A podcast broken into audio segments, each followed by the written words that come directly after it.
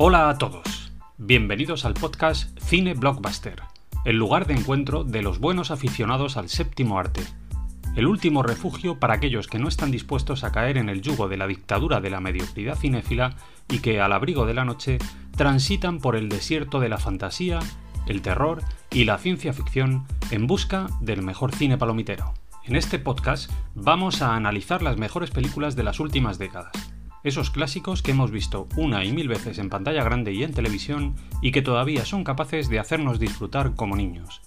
Vamos a hablar de directores míticos, de actores y actrices que marcaron nuestra infancia y por supuesto también vamos a centrar nuestra atención en un buen número de cómics, novelas, series de televisión y videojuegos. Siempre en un formato que busca ser lo más liviano y directo posible, con capítulos de una duración aproximada de 15 minutos. Esta es nuestra propuesta.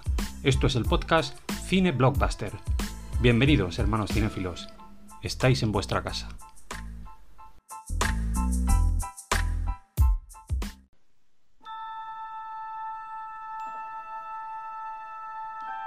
Space, the final frontier. These are the voyages of the Starship Enterprise. Its five-year mission to explore strange new worlds to seek out new life and new civilizations, to boldly go where no man has gone before.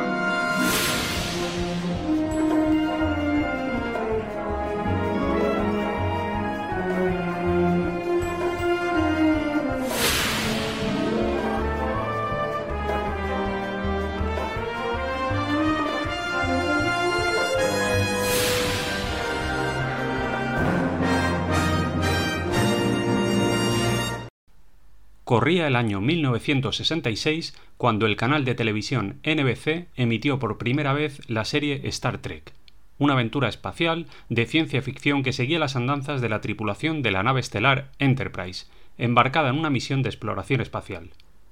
La serie fue creada por el productor Gene Roddenberry, tomando como inspiración el libro de los viajes de Gulliver, los seriales del oeste de la época y las películas de submarinos de la Segunda Guerra Mundial.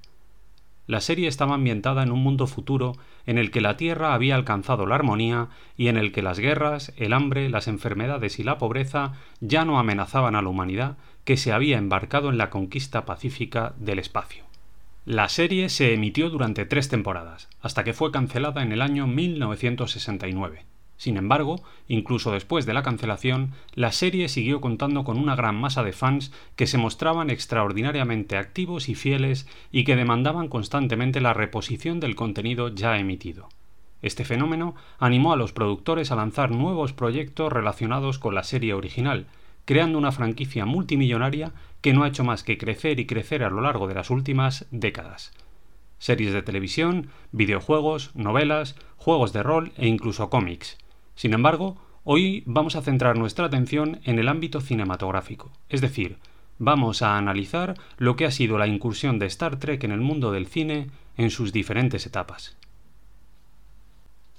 El primer producto cinematográfico de la saga Star Trek llegó a los cines en 1979, 13 años después del lanzamiento de la serie original.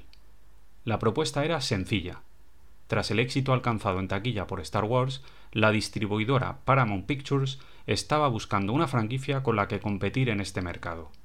Fue así como la compañía fijó su atención en el fenómeno Star Trek, que llevaba años sorprendiendo a propios y extraños gracias a la enorme masa de fans que había surgido alrededor de la serie.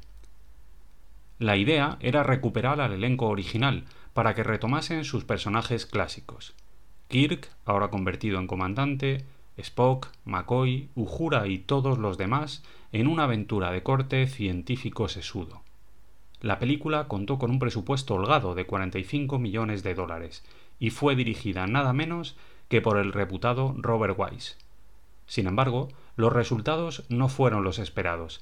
La película obtuvo tres nominaciones a los premios Oscar y consiguió una recaudación mundial muy potente que alcanzó los 159 millones de dólares una cifra que hacía muy rentable la producción, pero que estaba lejos de las cotas alcanzadas por Star Wars.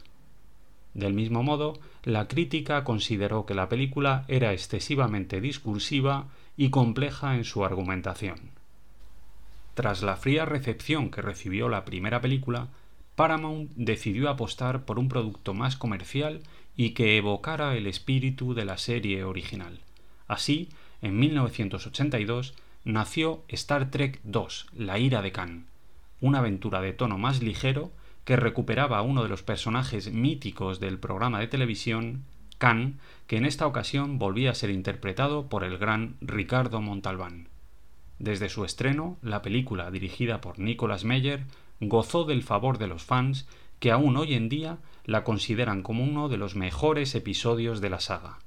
Sin embargo, la taquilla a nivel mundial descendió hasta los 95 millones de dólares. En 1984 llegaría a los cines la tercera película de la franquicia. En esta ocasión, Star Trek 3, en busca de Spock, la producción de esta película vino marcada por las protestas de los fans en relación al final de la película anterior, en la que Spock fallecía. La presión ejercida por el fandom fue tan fuerte que finalmente Leonard Nimoy accedió a regresar, pero poniendo como condición que su personaje ganara importancia dentro de las tramas y que él pudiera ocupar la silla de director en la película. Finalmente, ambas condiciones fueron aceptadas y la película se puso en marcha con un presupuesto de apenas 16 millones de dólares. Como anécdota, cabe mencionar que el rodaje del film fue muy accidentado, debido básicamente a un incendio que se produjo en los estudios de Paramount y que terminó destruyendo varios escenarios que habían sido creados específicamente para la película. Finalmente, Star Trek 3 en busca de Spock se estrenó en cines logrando la nada despreciable cifra de 86 millones de dólares de recaudación.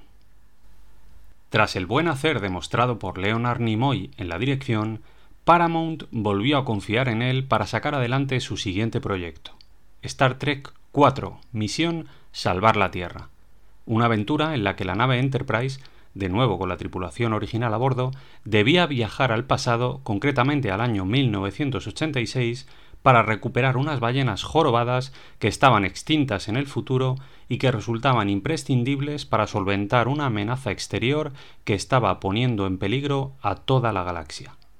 El film resulta curioso y muy entretenido y personalmente siempre ha sido mi película favorita de la saga, Además, llegó a cosechar un enorme éxito de taquilla con una recaudación de 133 millones de dólares en todo el mundo. El éxito cosechado por Leonard Nimoy despertó los celos del otro gran protagonista de la franquicia, William Shatner, que se empeñó en sentarse en la silla del director para demostrar que él también podía hacerse cargo de sacar adelante un proyecto de gran envergadura. El resultado fue Star Trek V, La Última Frontera, una película bastante irregular que se estrenó en 1989 y que giraba en torno a una trama protagonizada por Sivok, un hermanastro de Spock desconocido hasta ese momento. La película contó con un presupuesto de 31 millones y recaudó apenas 70 en todo el mundo. En 1991 llegaría la sexta película de la franquicia, Star Trek VI, aquel país desconocido un film que volvió a contar con Nicolas Meyer en la dirección. La idea original era hacer una precuela, en la que los personajes originales serían interpretados por otros actores. Sin embargo, aquel concepto terminó siendo rechazado y en lugar de eso se rodó una película en la que se utilizó como argumento principal el contexto propio de la Guerra Fría que el mundo estaba viviendo en aquellos días. Los paralelismos entre los Klingon y la URSS se remarcaron de manera muy evidente y se utilizaron personajes que venían a ser copias de los personajes reales que ocupaban la actualidad política en aquella época. Finalmente, la película contó con un presupuesto de 26 millones de dólares y recaudó un total de 96 en todo el mundo. El éxito de la franquicia iba mucho más allá de las salas de cine. Durante los años 80, el número de productos basado en la marca Star Trek había crecido exponencialmente libros, máquinas recreativas, juegos de rol, cómics y por supuesto nuevas series de televisión. Fue así como surgió Star Trek La Nueva Generación, una serie ambientada dentro del mismo universo, aunque situada en el siglo XXIV, 80 años después de Star Trek la serie original. El programa contaba con un nuevo elenco y con una nueva nave, el Enterprise D.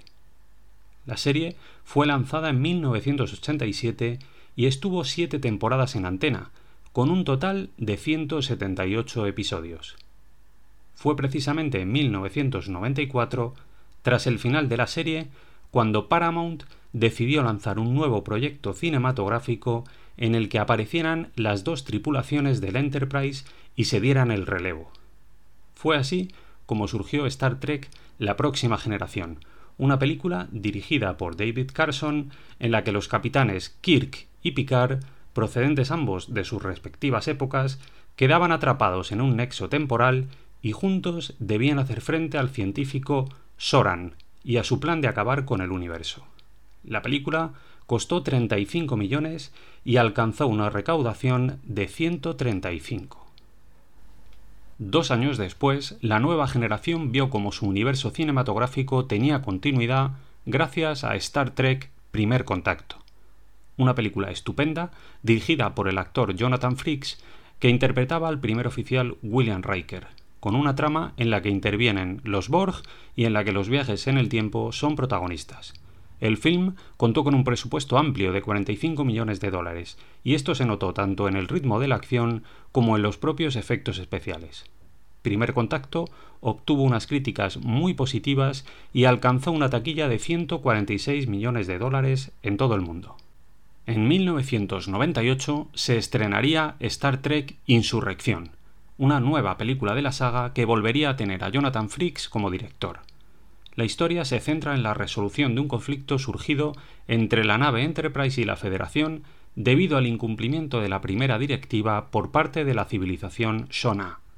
La película obtuvo críticas bastante mediocres y alcanzó una recaudación menor de apenas 112 millones. En 2012, tras el fiasco que había supuesto el lanzamiento de la película anterior, Paramount decidió hacer una propuesta más potente con la pretensión de revitalizar la saga. De este modo, puso en marcha Star Trek Nemesis, una cinta con el presupuesto más alto de toda la franquicia, nada menos que 60 millones. Nemesis contaba con un director de primer nivel a los mandos, nada menos que Stuart Baird, y con un jovencísimo Tom Hardy como villano, interpretando a un joven clon malvado de Picard. Desgraciadamente para el estudio, la película estuvo lejos de alcanzar el éxito esperado.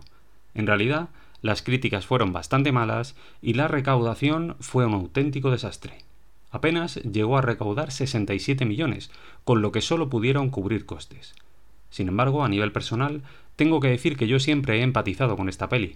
Me parece entretenida y con un desarrollo muy potente. Fue una pena que no recibiera una mejor aceptación por parte del público, porque esto anticipó el punto final de las andanzas de la nueva generación en el cine. Pasaron varios años hasta que, en 2009, Paramount decidió reiniciar la saga por completo utilizando la idea que había sido desechada en el periodo de producción de Star Trek VI, allá por el año 1991, y que consistía básicamente en poner en marcha una precuela en la que los personajes originales serían interpretados por otros actores. Para hacerlo, se contrató al director de moda en el Hollywood de aquel momento, JJ Abrams, que venía de triunfar con series como Alias o Perdidos y de relanzar la saga Misión Imposible en cines.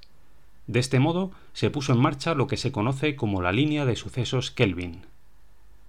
La apuesta fue potentísima, un reparto plagado de jóvenes estrellas como Chris Pike, Zachary Quinto, Chris Hemsworth, Simon Pegg y Zoe Saldaña, efectos especiales de primerísimo nivel y un presupuesto de 150 millones de dólares, todo ello rematado con el regreso de Leonard Nimoy como Spock.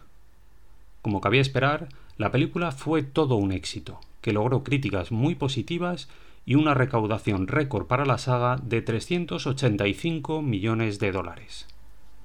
Con todo a favor, Paramount decidió dar continuidad a la nueva serie de películas con el estreno de Star Trek en la oscuridad, una cinta que repetía la fórmula anterior con Abrams de nuevo a los mandos y con un presupuesto de 185 millones, que convertía a Star Trek en la oscuridad en uno de los estrenos más potentes del año. En esta ocasión se optó por recuperar a otro de los personajes clásicos de la franquicia, con la intención de volver a enganchar a los fans.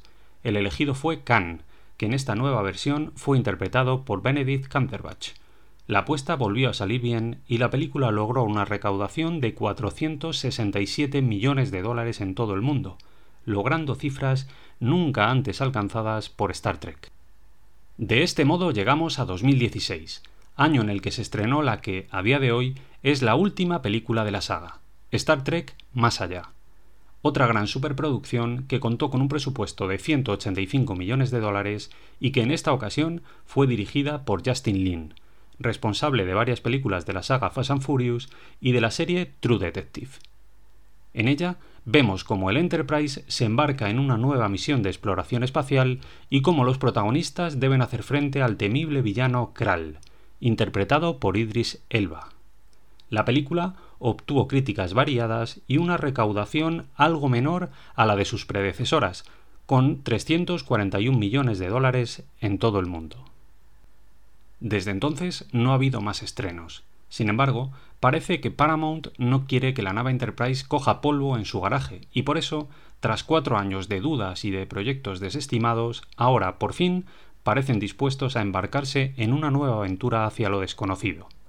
Tras coquetear con Quentin Tarantino, finalmente han apostado por darle el sillón de mando del proyecto al director Matt Shackman, fulgurante estrella emergente en la industria cinematográfica que recientemente ha logrado un gran éxito con la serie Bruja Escarlata y Visión.